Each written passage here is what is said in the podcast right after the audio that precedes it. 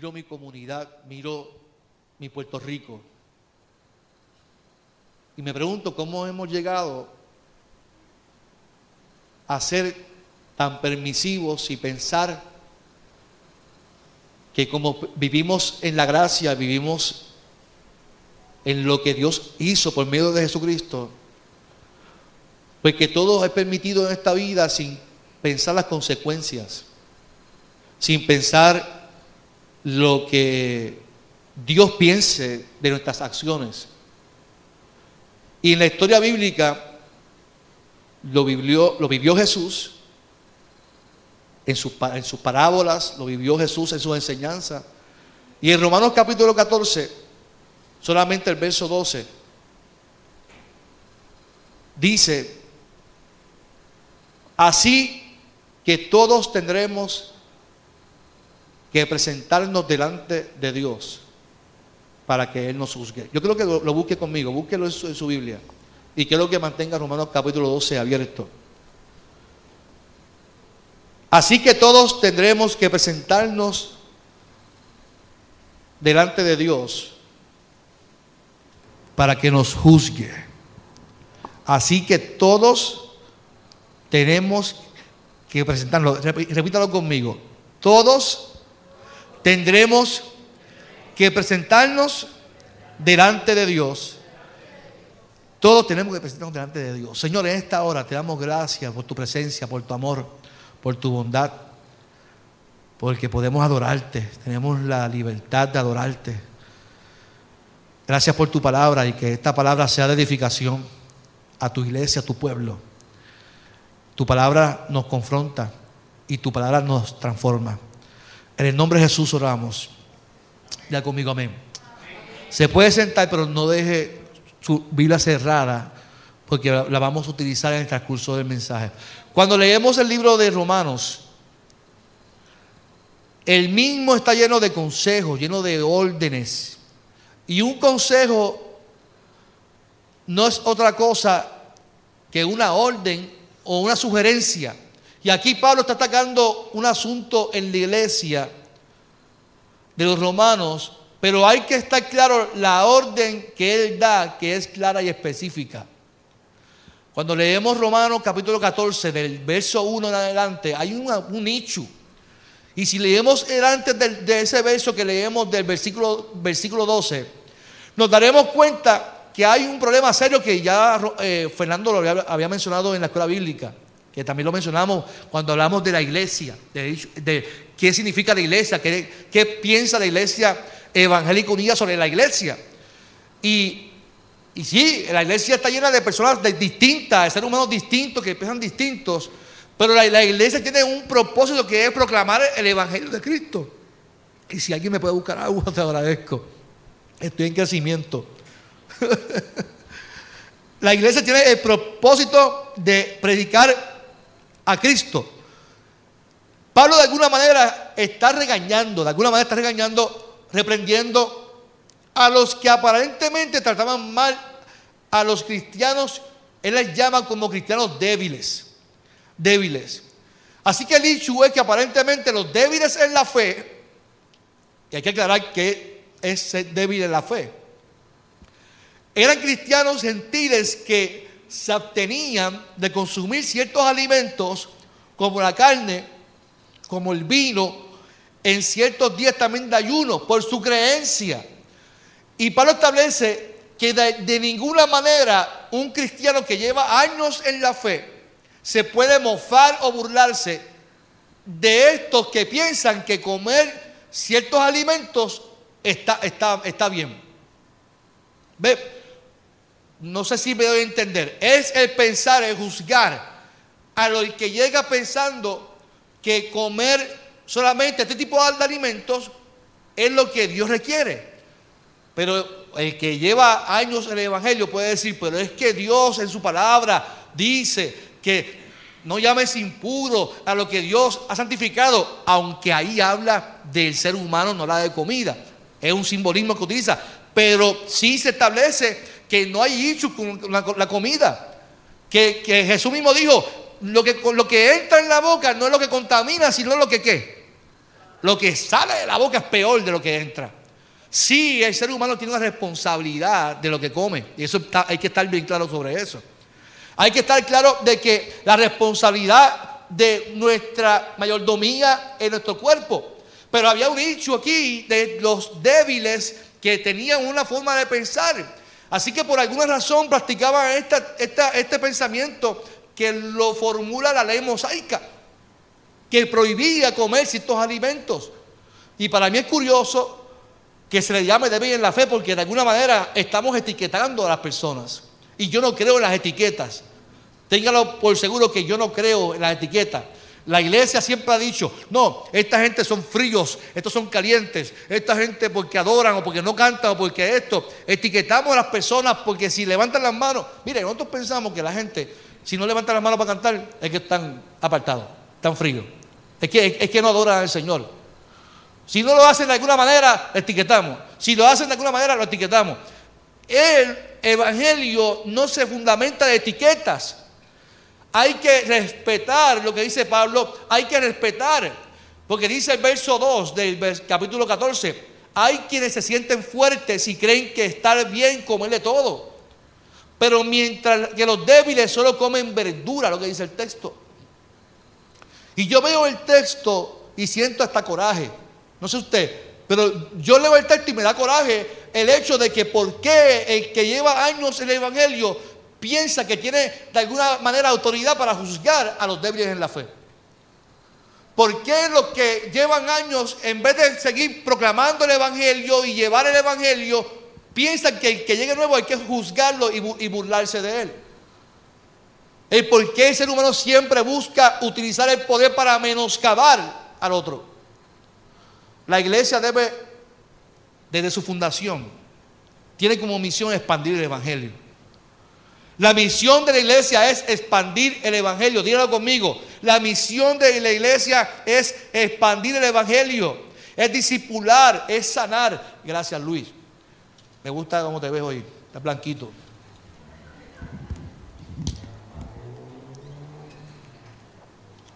Está, está deslumbrante, hermano Luis.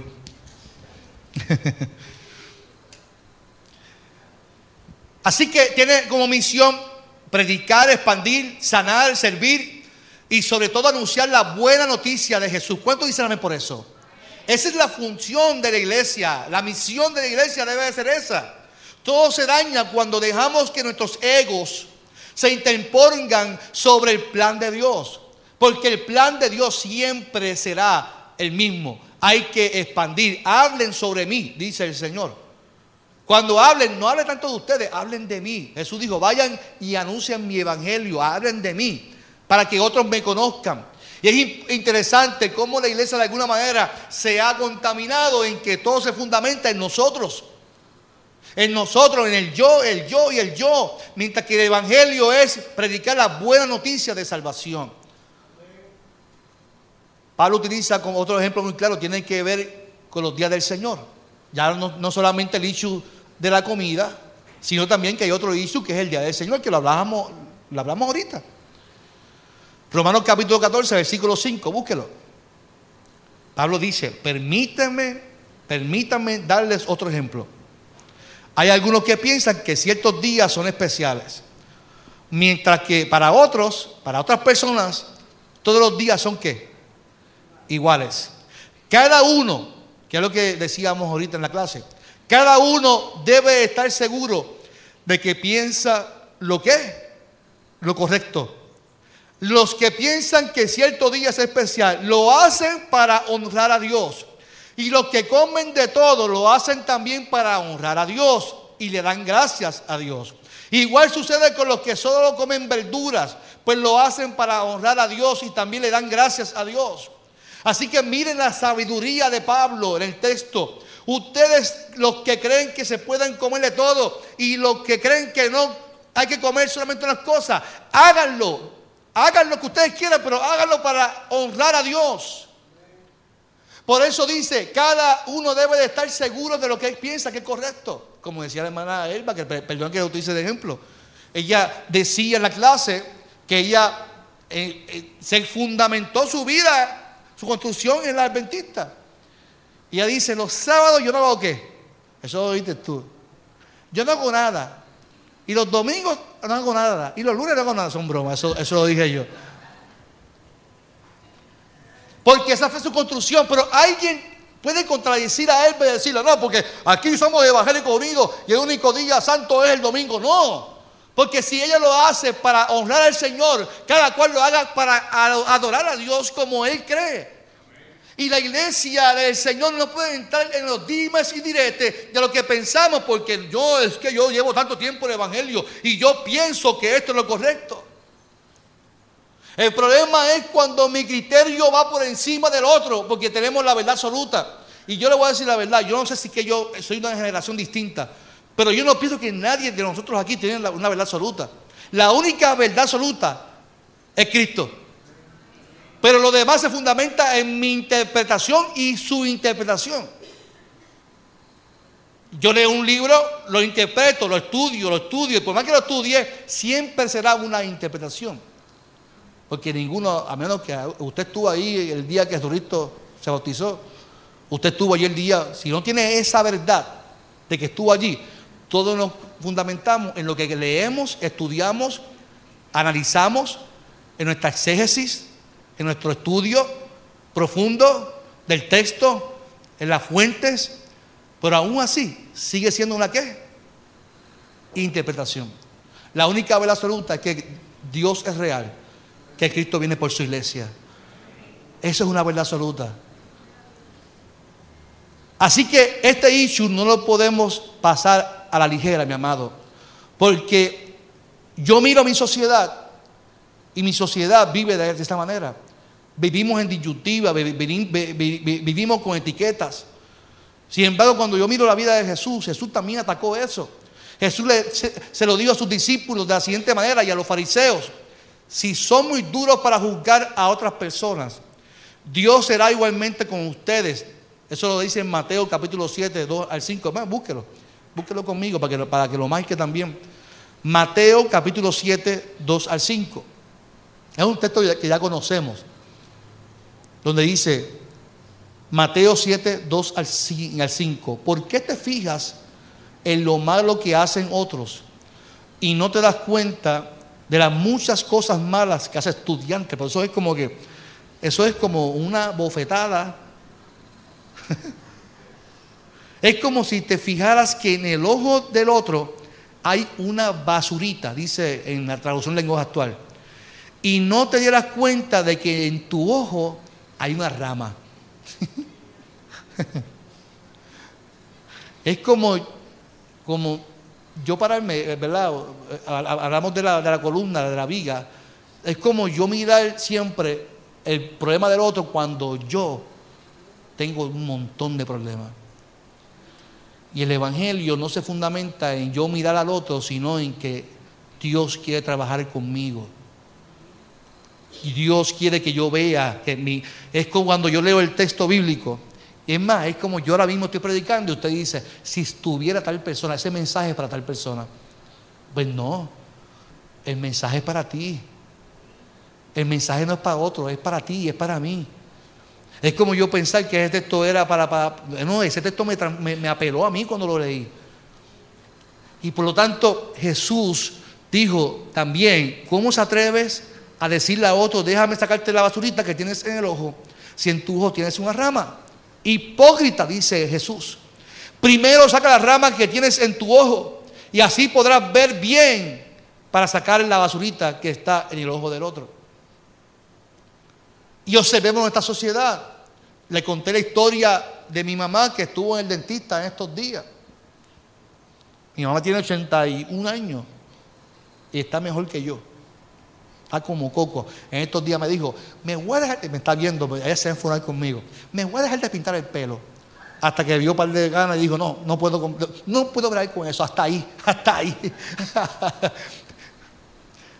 Fue el y habló, habló, con una señora y la señora le empieza, tú sabes que los dentistas y las citas médicas es donde la gente se desahoga. Y mira la de Cristo, estamos quejándonos, ay, porque me duele aquí, porque me duele acá. Sí, ay, a, mí, también. Mira, hay una medicina buena que se llama tal, tal, y, nos medicamos y todo. Antes de llegar al médico, ya tenemos la receta de la que está ahí sentada también, que también está peor que tú. Y mi mamá le dice a la señora, pero señora, usted no ha ido a alguna iglesia para que usted se sabe con un pastor, hable con alguien. No, yo no creo en las iglesias. Yo he salido muy lastimada de las iglesias. Y, mi mamá salió triste por, por, lo que escucha de esta señora. Entonces cuando uno mira las noticias, que hace poco en una iglesia hermana, encuentran a un líder y enfatizan, líder de la iglesia tal, que abusaba de menores. Y entonces todo eso lacera la iglesia. Lacera el testimonio de la iglesia. Sin embargo, la iglesia tiene como eje principal predicar a Cristo. Entonces me pregunto yo, ¿por qué la gente sale lastimada de la iglesia si el eje principal es que hay que transformar, que permitir que el Espíritu Santo transforme las vidas? Y es que cuando observamos el texto de Jesús y observamos el texto de Romanos, nosotros nos encargamos de dañar lo que Dios desea hacer. Porque pensamos que tenemos la autoridad y pensamos que tenemos la capacidad de transformar las personas. Si alguien viene con un, hombre con pantallita o vienen con esto y seguía decimos, no, eso no es de Dios, porque así constantemente nos metemos en la vida del otro cuando primero tenemos que trabajar con nuestras acciones. Yo soy de lo que creo, por mi experiencia. Cuando yo llegué a la iglesia, a mí nadie me juzgó. Cuando yo llegué a la iglesia Vía Prade, a, mí nunca me señalaron porque vine en mahón, en tenis. Al contrario, los viejitos me celebraban allí. Yo me enamoré de los viejitos. Usted sabe que hay un sitio donde te, donde te sienta, donde te hace sentir bien. Tú deseas volver allí. Y esos viejitos, me acuerdo de doña Mercedes, doña Ramona, que paz descanse. Entonces viejitos me, me abrazaba y, qué, bueno que Carlos está aquí. No importaba si yo iba con t-shirt, no importa. Allí iban como quisieran y la gente era libre. Por lo tanto, si yo experimenté esa gracia, yo no puedo dar algo distinto de lo que yo he recibido. Yo no puedo ser de otra persona porque es que conmigo Dios ha sido bueno. De hecho, yo cantaba en la guagua de la iglesia, cuando iba con la guagua, había un corito que decía, y si lo alaba se goza. Y si yo cantaba, le cambiaba de versión. Como eran muchos viejitos, yo pensaba, y con las viejas se goza, y con las viejas se goza, y con las viejas se goza, y con las viejas, y las hermanas ahí, y con las viejas. Dale, Carlos, canta, Me pedían el corito. Que, la gente es terrible. cantábamos ahorita que hay libertad en la casa del Señor. Y hay libertad cuando entendemos la gracia del Señor y la responsabilidad de esa gracia, mi amado. La responsabilidad, porque hoy día eh, las iglesias están, siendo atacadas en gran manera por sus divisiones, por sus líderes cometiendo errores sociales como maltrato. Así que evangelizar no es tarea fácil, mi amado. Ir y predicar no es tan fácil. A mí me preguntan, ¿por qué tú usas clerical? Porque el clerical tiene un significado. El clerical tiene un testimonio que la iglesia no da en la comunidad. entonces hoy día tener un clerical es que te señalen, ah, mira, este es un religioso. Yo no estoy diciendo que, no lo utilicemos, yo lo utilizo cuando hay que utilizarlo. Pero yo prefiero dar un testimonio con mi vida, con mi ejemplo, que ponerme algo que diga que yo soy.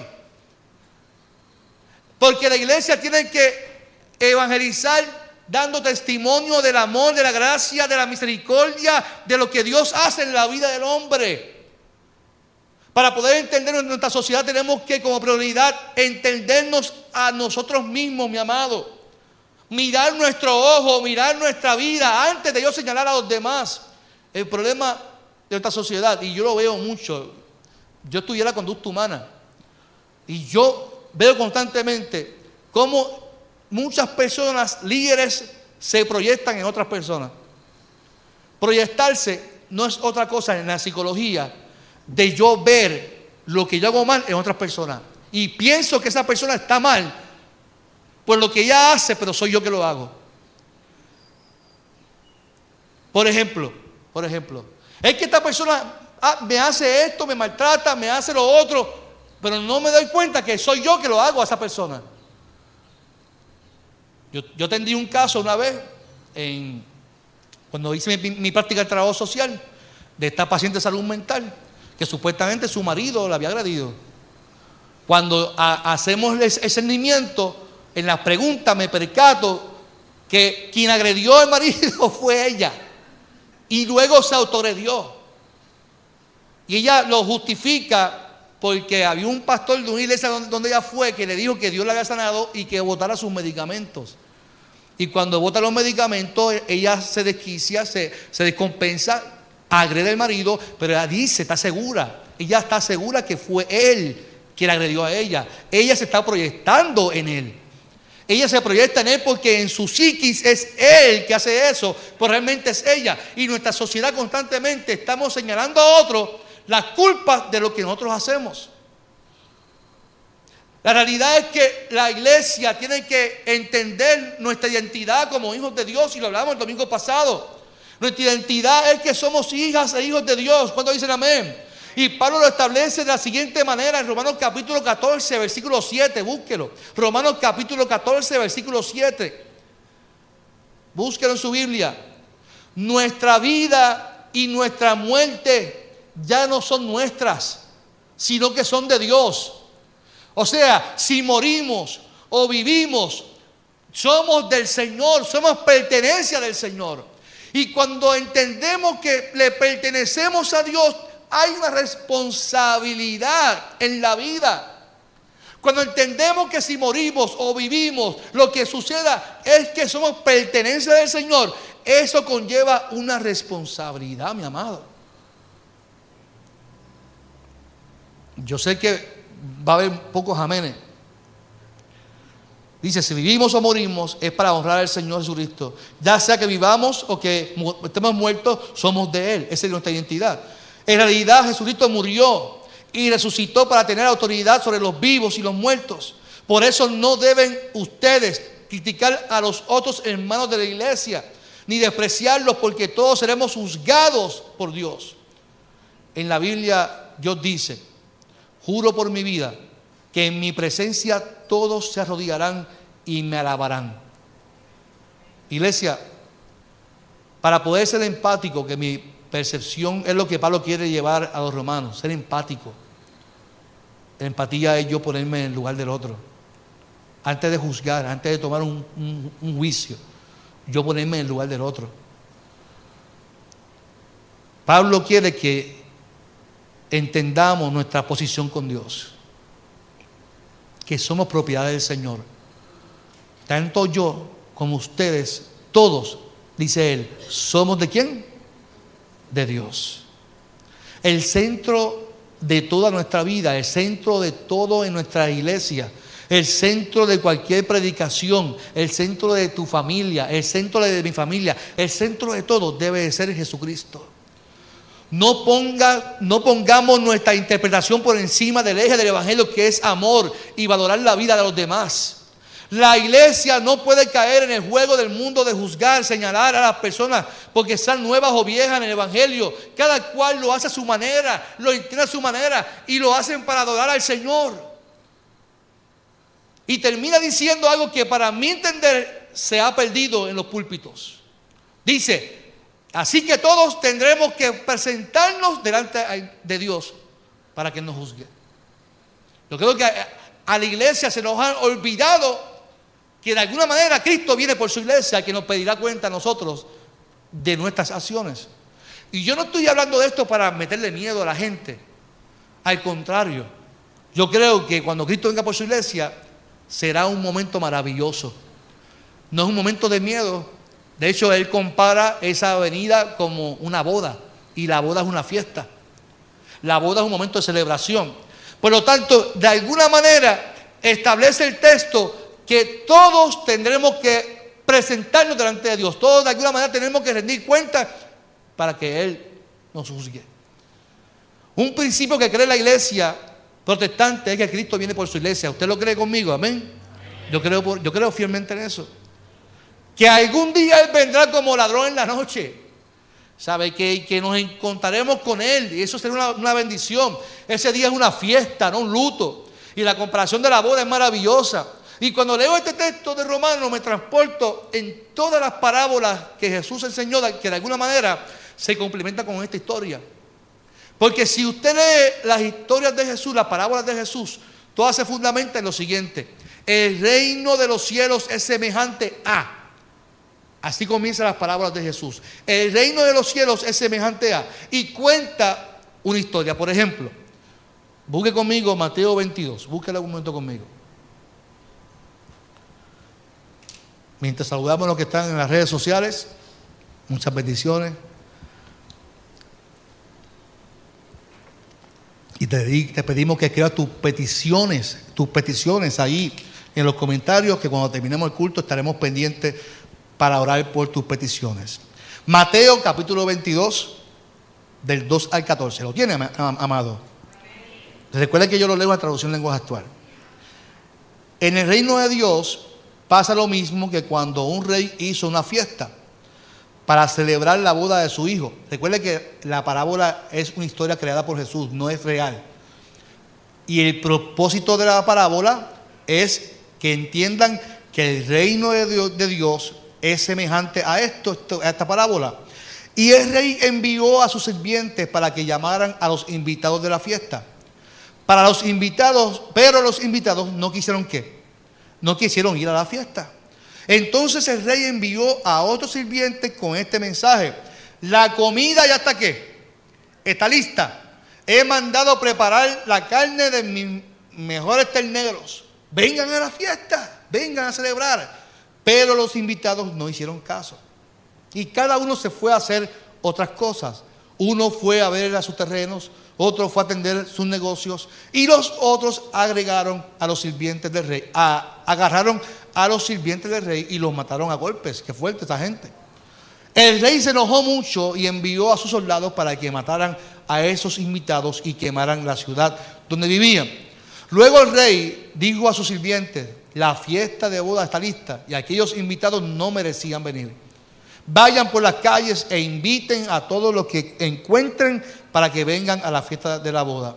Los sirvientes fueron a, las calles de la ciudad e invitaron a muchas personas, unas malas y otras qué. Y así el salón de la fiesta se llenó de invitados. Así, así la, la gracia del Señor. Y no entendemos unos malos fueron, pero allí, allí estuvieron invitados. Cuando el rey entró al salón para conocer a los invitados, vio uno que no estaba bien vestido para la fiesta y le dijo, oye tú, ¿cómo hiciste para entrar si no estabas vestido para la fiesta?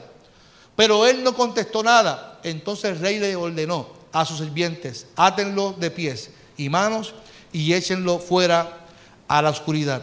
Allí la gente llora y rechina de terror los dientes. Esto pasa porque son muchos los invitados a participar en el reino de Dios, pero son muy pocos aquellos a los que Dios acepta. Note, la historia. Un rey que hace una invitación, deja la invitación abierta, pero el rey decide entonces regresar a ver a los invitados. Hay una invitación, en la, historia hay una, hay una enseñanza poderosa de, la, actitud de los invitados. No, yo voy a atender mis asuntos personales primero. Yo voy a hacer. siempre el ser humano piensa en él, en él, en él antes de cualquier cosa. Pero vemos cuando el rey llega nuevamente a la fiesta, al día de la fiesta, no estaban muchos preparados para la fiesta. O sea, se nos olvida de alguna manera que todos de alguna manera tenemos que rendir cuentas delante de Dios. La segunda parábola, Mateo 24, 46, 51, y con esta termino. Mateo 24, 46, 51.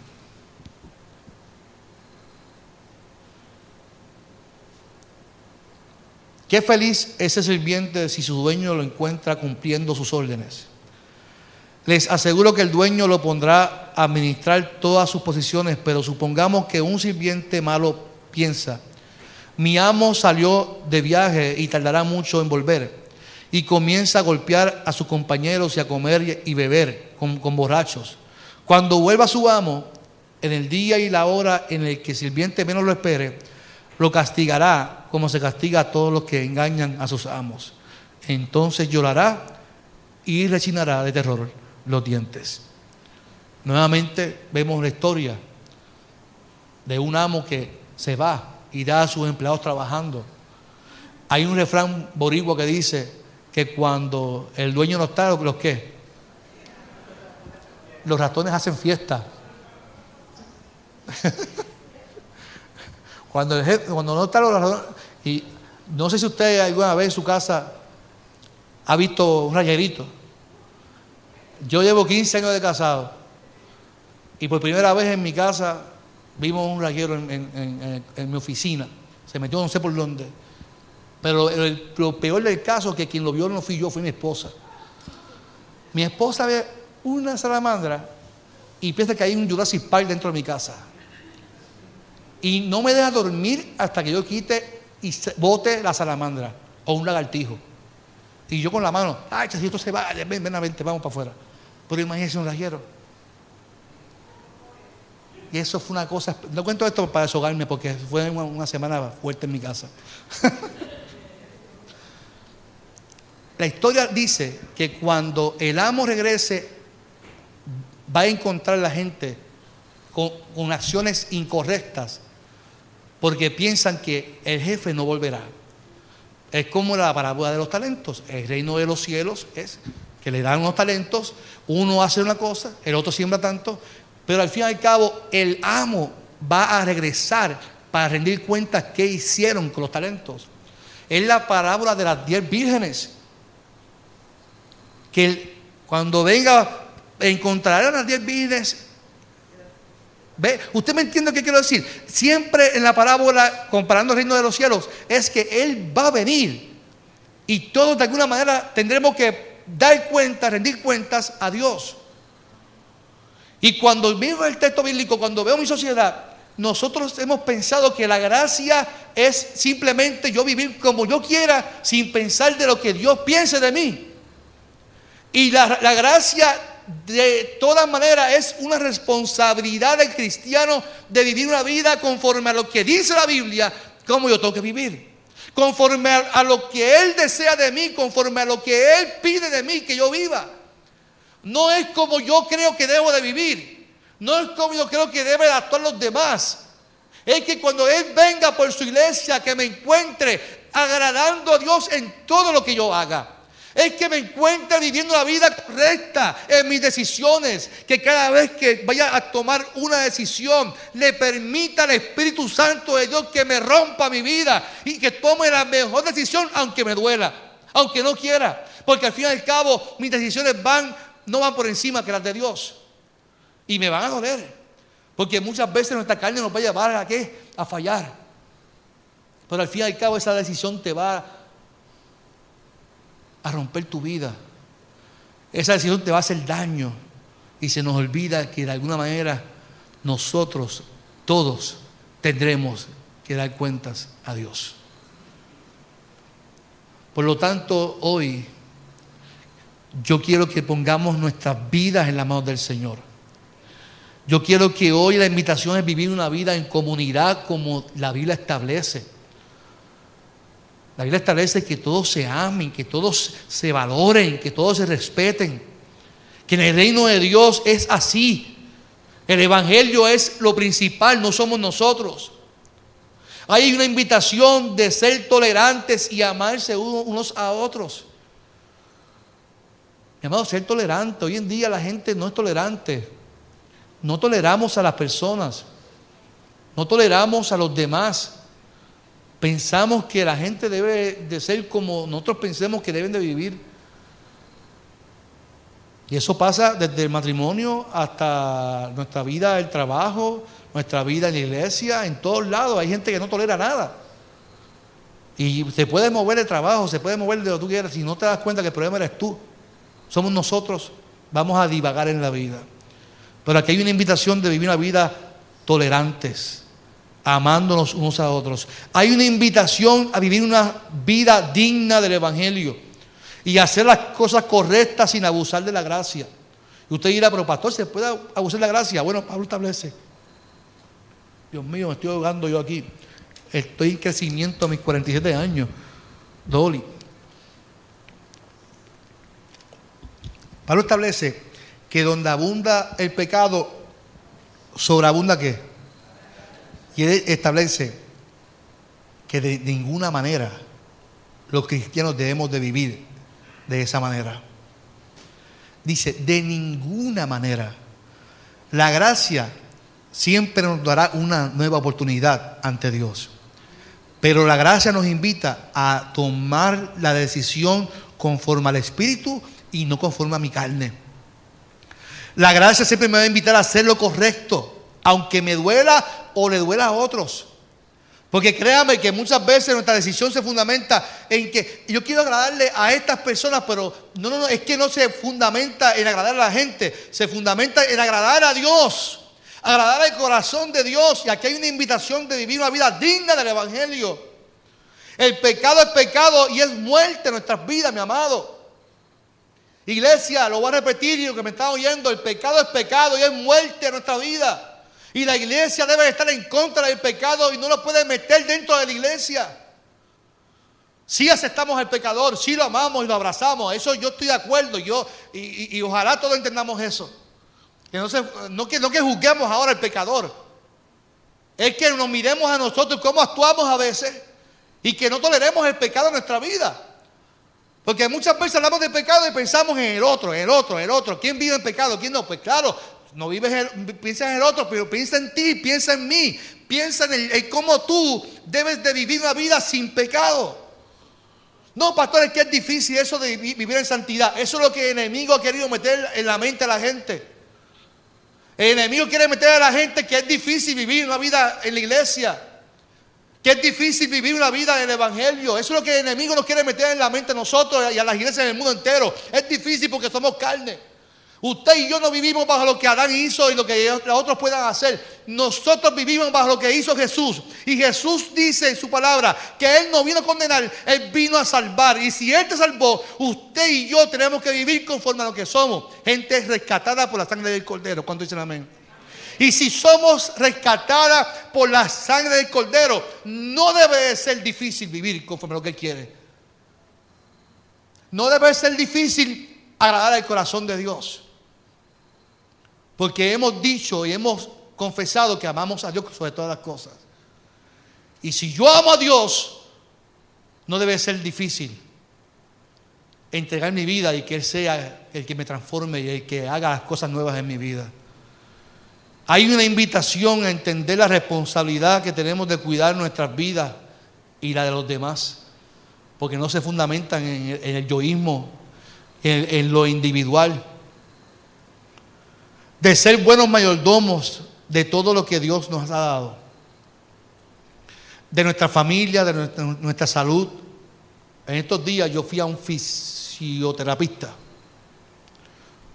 porque aunque me siento mejor de la rodilla por lo que estoy comiendo, todavía me duele mucho y la, la reumatóloga me dijo, ya yo no estoy contigo, vete a medicina deportiva. Y fui al fisioterapista José Cruz, que es el fisioterapista de la selección de Puerto Rico. O sea que yo no estoy con el, estoy con el mejor en Puerto Rico en cuanto a eso y lo identificó en el momento. Me tocó aquí, por poco le insulto. me aquí está tu problema. La cuestión es que me entablaba, yo le digo, yo me siento mejor porque dejé el arroz, he dejado harina, estoy poniendo mi parte. Y me dice, ¿y usted es pastor? Si todos los pastores entendieran que todo comienza ahí, y que Dios nos va a pedir cuenta a nosotros de nuestro cuerpo, que es el templo del Espíritu Santo. Y que las iglesias que promueven, es, él me dice, yo di un taller en una iglesia y cuando terminé el taller, la conferencia, la ponencia, un hermano se enojó conmigo y me dijo, bueno, eso estuvo bueno que usted dijo, pero usted nos acaba de fastidiar lo que vamos a hacer ahora. ¿Por qué, hermano? Porque nosotros tenemos una verdad profunda y ahora con todo lo que usted dijo, esto se fastidió. ¿Y qué tiene para vender? Bueno, tenemos bacalaíto, alcapurria, tenemos paradilla, tenemos Milky Way, tenemos... Pues mire hermano, si quieren no vendan eso, yo le doy 100 pesos. Pero ustedes están mal ante los ojos de Dios si siguen promoviendo ese tipo de nutrición. Es como yo digo, nosotros alardeamos de nuestro pecado. ¿Qué, ¿Qué decimos los cristianos? No fumamos, no bebemos, aunque, mucha gente bebe, pero porque está calladito en las casas. No fumamos ni bebemos, pero comemos. Y si hacemos así, comemos. Ah. Y se nos olvida que todos tendremos que dar cuentas delante de Dios. de todo. De todo. De todo. Cuando digo todo es todo porque no es que Dios va a decir, no, está bien, porque está bien, te voy a perdonar esa porque todo es tan bueno. No, no, es de todo, porque la mayordomía es de toda nuestra vida. De cómo yo manejé mi vida, cómo manejé mi, mi familia, cómo manejé mis hijos, cómo manejé mi esposa, cómo manejé todo lo que Dios me dio en mi mano, mi trabajo, la responsabilidad de, ser pastor, la responsabilidad del trabajo en la iglesia, la responsabilidad de estoy en la calle.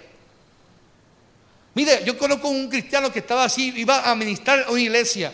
Y una señora le hizo un corte de pastelillo en el padre. Y él le bajó el cristal y le dijo, canto de... Eso fue verdad, estoy dando algo en serio. Y él me dijo, Carlos, y cuando llegué a la iglesia que iba a predicar, a cantar, la que estaba enfrente, la señora que yo insulté en la calle. La vergüenza me dice, yo no, yo no tenía, yo, no, yo creo que yo no, sé ni lo que dije, me tuve que ir de la vergüenza que pasé. Pero ¿por qué tenemos que ser así? Ah, porque pensamos que cuando estamos en la calle no somos ministros. Ah, pensamos que cuando estamos en la calle podemos hacer lo que nos dé la gana. Ah, pensamos que cuando estemos en la calle podemos hacer lo que nos quiera porque ahí Dios no está. No, no, mi amado. De alguna manera tenemos que entender que todos tenemos que presentarnos delante de Dios. Mi amado, hoy Dios quiere hacer algo nuevo con nosotros. Yo le pido al Señor que siga transformando mi vida y que siga transformando nuestras vidas para que su nombre sea glorificado. Que seamos la iglesia del Señor que seamos la iglesia del Cordero y que podamos entender la responsabilidad de vivir en comunidad y vivir como Él quiere que vivamos. Yo te invito a que cierres tus ojos en esta mañana del Señor.